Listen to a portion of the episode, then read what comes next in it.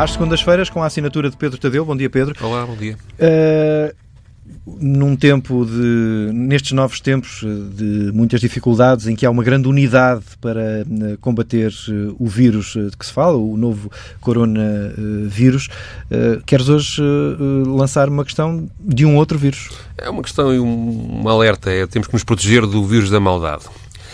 Ora bem, eu vou tentar explicar. A forma como os portugueses estão a reagir à ameaça do coronavírus mostra o melhor da nossa sociedade, mas também, infelizmente, evidencia o lado negro da maneira como nos relacionamos e até da maneira como nos organizamos.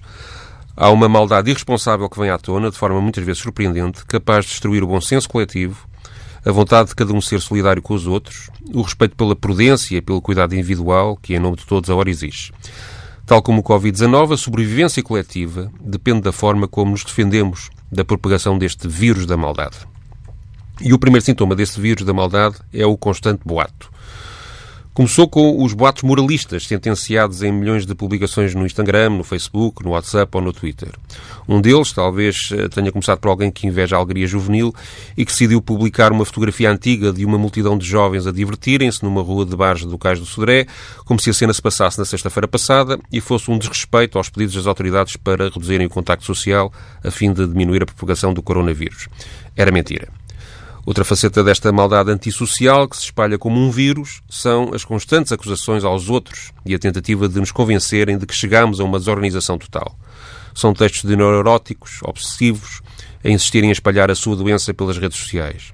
Que o governo é criminoso porque não decreta já uma quarentena total e geral, que a Direção-Geral de Saúde e os hospitais andam a esconder informação grave, que os jornais e as rádios e as TVs são cúmplices dessa conspiração e não contam a verdade sobre o número de ocorrências e de mortes no país tudo mentira. Ou seja, hum, a mentira eh, ataca tudo e até provoca mortes. Sim, é inevitável de facto que ocorram mortes em Portugal, para já por causa do coronavírus, mas até o momento em que falo, eh, tal não aconteceu. Uh, isso não impediu que já por várias vezes, desde a semana passada, alguns sádicos tenham difundido nas redes sociais falsas informações de falecimentos, levando até um ou outro órgão de comunicação social a noticiá-los erradamente. Até o treinador Jorge Jesus se enganou e disse ter um amigo que morrera pela infecção do vírus, e era mentira. E há mentiras, há mentiras que surgem sem sequer se perceber bem porquê mas que são igualmente maldosas. Descredibilizam pessoas, instituições e por isso são um vírus tão perigoso quanto as mentiras produzidas por malucos ou por quem tenta aproveitar a gravidade do momento para tentar rebentar de qualquer forma com o regime. Que Cristiano Ronaldo ia transformar hotéis em hospitais, que beber água com limão previne o coronavírus, que a Unicef aconselha a, comer, a não comer gelados, que o Papa tem coronavírus, que a cocaína mata o coronavírus, que a doença foi criada em laboratório no Canadá e levada para a China, ou que foi uma sopa de morcego que provocou isto tudo.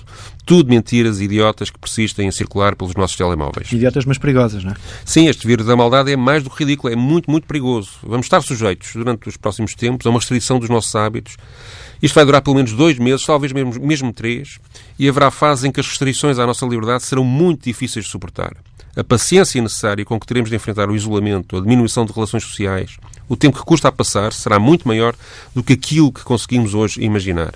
A falta de dinheiro, a ansiedade, o medo do futuro pode descontrolar as nossas emoções. Muitos de nós poderão ter de enfrentar o desgosto de ver pessoas amigas ou familiares, a, apesar de todo o esforço que estamos a fazer, acabarem por morrerem vítimas do Covid-19.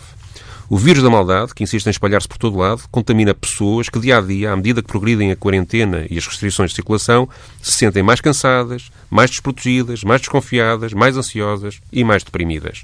Este vírus da maldade, aproveitando a fragilidade em que as pessoas se encontram, pode levá-las a uma revolta injustificada, à descrença, à irresponsabilidade. Este vírus da maldade pode levar, por exemplo, as pessoas a desistirem do isolamento e da quarentena, precisamente na altura em que o Covid-19 estiver mais ativo em Portugal. Pode levar as pessoas a recusarem ajudar os mais idosos, como generosamente muitos agora se oferecem.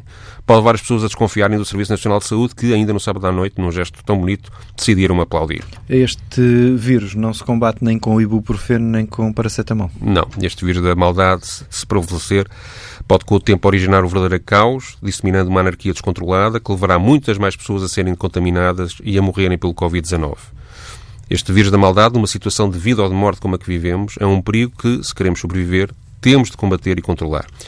Espero que os meus camaradas jornalistas, que em todo o país estão a fazer um trabalho fantástico, se mantenham na linha da frente desse combate. Em Portugal, publicar hoje, sistemática e prolongadamente, a verdade, confrontar as autoridades duramente, mas com lealdade e justiça, desmentir com alarido toda e qualquer falsidade que corra por aí é muito mais do que serviço público, é mesmo salvar vidas. A opinião na manhã TSF assinada às segundas-feiras por Pedro Tadeu.